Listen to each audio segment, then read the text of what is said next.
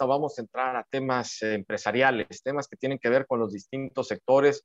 Y en este caso cómo va en la vivienda, uno de estos eh, sectores que es, es un motor en la industria en nuestro país, eh, cómo vamos, eh, qué representación va a tener en el Producto Interno Bruto para este 2021. Sabemos que sigue siendo un año complicado por la pandemia, pero vamos a estar platicando en estos momentos con Pedro Fernández Martínez, quien es actualmente el presidente nacional de la Asociación Mexicana de Profesionales Inmobiliarios, la AMPI, para que nos comente al respecto. Mi querido Pedro, ¿cómo estás? Muy buenas tardes.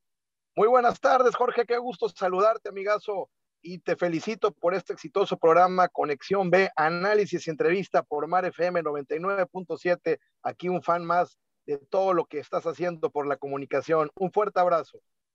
No, al contrario, Pedrito, muchísimas gracias. Y bueno, pues eh, coméntanos, digo, a ver, yo le digo Pedrito porque somos amigos desde la infancia, fuimos juntos, de hecho, eh, desde la primaria y bueno, nos conocemos de, toda la vida y bueno, pues con todo el cariño. Pero bueno, eh, eh Pedro, coméntanos, tú ya desde la dirigencia nacional del AMPI, ¿cómo ven la situación? ¿Es una situación que se ve favorable o todavía sigue siendo muy complicada por todo esto que ha significado la pandemia no únicamente en México, sino en todo el mundo. Agradezco mucho la oportunidad, mi George. Te platico que el sector inmobiliario se encuentra más fortalecido que nunca y esto se debe a que esta pandemia nos generó una gran conciencia del valor de la vivienda. Los comentarios que hago los hago con fundamento a fuertes formales de la información, como lo puede ser el Instituto Nacional del Fomento a la Vivienda de los Trabajadores, que es el Infonavit, la hipotecaria más grande de México y número cuatro del mundo. Quiero abonar como comentario adicional que el instituto genera el 70% de los créditos que se realizan en este país. Imagínate la importancia y la magnitud. Y además está trabajando de una manera increíble y completamente disruptiva. Eh, el 8, este primer trimestre del año se generó un aumento del 8% del instituto en enero a comparación de enero del año pasado. A lo mejor me digas, oye, pero es que el año pasado estaba el tema del COVID, sí, pero en México no. En esas fechas recordemos que veíamos al COVID como un bicho que estaba en China y que no sabíamos el impacto que iba a tener en los demás países, incluyéndonos a nosotros. Hoy tenemos un segmento fortalecido. En el primer semestre de la pandemia hablábamos que el sector de la vivienda y que cuando hablamos de este gran sector y del sector inmobiliario nos referimos a los ingenieros, desarrolladores, arquitectos y por supuesto nosotros los profesionales inmobiliarios estábamos punteando en el 15.7 del Producto Interno Bruto, impactando hasta en 78 ramas de la economía, 43 directa y 78 indirectamente. Es un rubro muy fortalecido, el cual precede la industria automotriz. Sin embargo, a criterio de un servidor, mi querido Jorge, creo que este año nos reposicionamos como el primer eje generador de economía del país. Nosotros tenemos dos fortalezas a diferencia de este gran sector. La primera es que somos la primera fuerza que hace empleos en este país y la segunda es que los insumos que se generan, producen y consumen son de manufactura nacional. Ahora bien, esta conciencia que se ha realizado del valor de la vivienda también es porque se encuentra tu ámbito laboral. Hay muchas cosas que llegaron para quedarse y el trabajo en casa, el home office, no es la excepción. Hoy muchas empresas se dieron cuenta que era una forma de abatir costos respetando las la contingencia y lo que nos dictaminan las autoridades. Entonces, hoy quien invierte en un hogar también está invirtiendo en su ámbito laboral. Un ejemplo también de ello que nos marca el Instituto del Infonavit es que el 43% de los compradores activos tras el primer semestre de la pandemia es la generación millennial. Y qué interesante, porque es la generación que ya viene empujando la nueva sinergia laboral. Y no solo debemos pensar en millennials, sino también en centenias y las nuevas generaciones que vienen arrancando esta nueva forma de operar y de elaborar. Y claro, con, con base en la tecnología. Mira, Jorge, los profesionales inmobiliarios nos dimos cuenta que precisamente con estas herramientas tecnológicas nos volvimos altamente efectivos. Y me gustaría, porque sé que el tiempo aquí es oro molido, decirte cinco puntos por los cuales el sector inmobiliario se reposiciona a pasos agigantados. Número uno, un Infonavit disruptivo con cualquier cantidad de productos y servicios para que cada mexicano tengo una vivienda. ¿Quieres un ejemplo? El nuevo esquema de Cofinavit. Anteriormente era un crédito a la palabra que el, el nexo era el cónyuge. Hoy el nexo es un corresidente. Con esto puedes llegar a niveles más avanzados de tu crédito, obteniendo propiedades de más valor y esto es un eje generador. Número dos, tenemos un festival de oferta hipotecaria con tasas históricas un solo dígito hasta 7.4 a 20 años. Hoy si tienes la calificación para obtener un crédito hipotecario, no desaproveche esta oportunidad, querido amigo que nos ve y nos escucha, porque es financieramente una gran oportunidad. Número tres, el arrendamiento tradicional se va a reposicionar. Cuando hablamos del de arrendamiento tradicional, estoy excluyendo a las plataformas Airbnb o similares. Me refiero al de arrendamiento donde todos tenemos que vivir bajo un techo, ya sea en compra o en renta. Quizás por razones pandémicas, por desestabilización económica o por, las, o por la situación geográfica laboral, hoy muchas personas no desean adquirir un crédito, comprar una vivienda. Sin embargo, tienen que rentar. Y esto también este, hace un incentivo para quien compra una segunda vivienda para obtener una utilidad en retorno.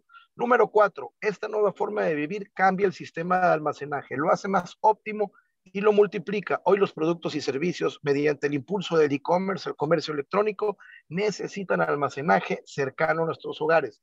La industria inmobiliaria también se motiva con este cuarto punto. Y número quinto, y muy importante, el turismo inmobiliario. Y lo vamos a dividir en dos brevemente. En primera, nuestros principales socios comerciales internacionales son los norteamericanos y canadienses. Ellos encuentran en este país un segundo hogar con características geográficas más bondadosas que esos inviernos crudos que tienen. Amén. La diferencia eh, la discrepancia entre el peso contra el dólar, le resulta mucho más económico vivir en México y que además es un país anfitriónico por excelencia, donde tenemos todo un ramillete de gastronomía, servicios turísticos, etcétera. Y también un punto importante del turismo inmobiliario, que es una rama que va a generar mucha economía, es el turismo médico. Hoy México es el cuarto exponente del mundo en este rubro, el turismo médico, y el primer exponente del mundo en turismo médico dental, porque tenemos servicios muy eficientes a costos mucho más adecuados para los extranjeros. Nuestros principales clientes, aparte de los canadienses y estadounidenses, son los ingleses. México, país, está en el target de un gran momento de inversión, donde el sector inmobiliario se reposiciona como el primer eje generador de riqueza en nuestro país. Creo que con esto podría dar una breve, una breve explicación y el sustento de por qué creemos firmemente que las cosas así serán para este año. Oye, pues eh, nos pintas un escenario muy bondadoso, Pedro, qué, qué bueno que, las cosas sean así. A ver, me, me brincó aquí un, punto que, eh, que sí me interesa que, que nos los platiques, nos comentes cómo está y qué tanto impacta o no, qué tanto perjudica o no. Eh, con relación a, lo que hablabas del turismo y esta modalidad, por ejemplo, de las plataformas de Airbnb y todo, realmente eh, funcionan, es, decir, eh, funcionan, sirve para mover y para, para mover, atraer clientes, atraer turismo, eh, que la gente que tiene sus departamentos, condominios o casas acceden a estas plataformas y, y puedan tener pues beneficios a través de ellas, ¿sí, ¿sí funcionan bien o cómo está esta situación? Mira, Jorge, esta pregunta es muy interesante y muy importante. Las plataformas que mediante aplicaciones como Airbnb o similares estuvieron operando principalmente para sectores turísticos, tienen un mercado específico. Sin embargo, aquí el gobierno tuvo, y considero yo que acertadamente, que aplicar ciertos candados, ya que este tipo de aplicaciones estaba afectando a la industria hotelera, que es una industria que también genera economía y empleo, lo cual es muy delicado y además había un renglón de indefensión jurídica con las nuevas disposiciones que tenemos para los esquemas de eh, ley de extinción de dominio, por citar un ejemplo. Entonces, ¿qué es lo que va a suceder? Que de alguna manera, este, eh, el Airbnb va a funcionar, ya no va a tener esa exponenciación que tenía antiguamente, pero el arrendamiento tradicional va a retomar mayor fuerza. El arrendamiento, como cuando tú vas a tomar en, renta un departamento o una casa. ¿Por qué? Porque era necesario que estos, estos candados se aplicaran. Entonces, cuando yo hablo de una tradicional es un tercer eje que revisiona la industria. Airbnb y estos similares plataformas tendrán su segmento muy específico, pero ya no con el crecimiento cuántico que venían manejando. Y me gustaría me permitieras abonar un pequeño comentario quizás personas que ahorita nos escuchen nos digan, oye, este muchacho, ¿de qué me está hablando? Si yo tengo muchas oficinas que rentaba y que ya me desocuparon y tengo locales comerciales. Recordemos que el bien inmueble es una de las inversiones que históricamente tiene el mayor sustento, pero también tienen vida. Lo que tiene vida es el destino y, ¿Y qué es lo que sucede? Que tenemos que adaptarnos a las nuevas necesidades. Eh, ahorita nos enfrentamos a dos temas muy importantes. Un cambio generacional con generaciones que con base en la tecnología piensan y actúan diferente a, nuestras generaciones, en lo que estamos acostumbrados. Un ejemplo de ellos es que hoy las familias ocupan menos espacio, tienen menos hijos. Las casas, los departamentos de interés social de tres recámaras están pasando a la historia e inclusive hay áreas de oportunidad para los desarrolladores donde hay habitáculos que son estudios sin muros intermedios, que esto lo que hace es abaratar el costo. Ahora bien, ¿cuál es otro enfrentamiento? El tema pandémico tenemos que ser observancia de nuevas modalidades y amenidades que están dictando para la sana distancia, mientras no sabemos cómo se comporta esto. Entonces, a lo que yo voy es que de alguna manera hay áreas de oportunidad y ¿Qué va a pasar con estas oficinas? Pues van a migrar a vivienda. El esquema de oficinas sí habrá grandes empresas que lo seguirán utilizando, pero tarde que temprano se optimizarán y se suben plataformas como el coworking, que son modelos exitosos donde abaratamos costos uniendo esfuerzos, pero van a migrar a vivienda. Quizás suceda también lo mismo en muchos locales comerciales y viene una nueva tendencia que se llama el uso mixto, que es combinar en un complejo habitacional vivienda con comercio, con universidades, con temas médicos, con un museo y similares. O sea, es un uso mixto de funciones para poderle dar vida. ¿Qué quiere decir? Que si se reposiciona el mercado de las oficinas y locales, simplemente va a migrar su destino. Perfecto, Pedro, pues nos das muy buena explicación y sobre todo eh, buenos visos para este año y eso son eh, buenas noticias. Pedro, muchísimas gracias por, por haber Al contrario, un gusto.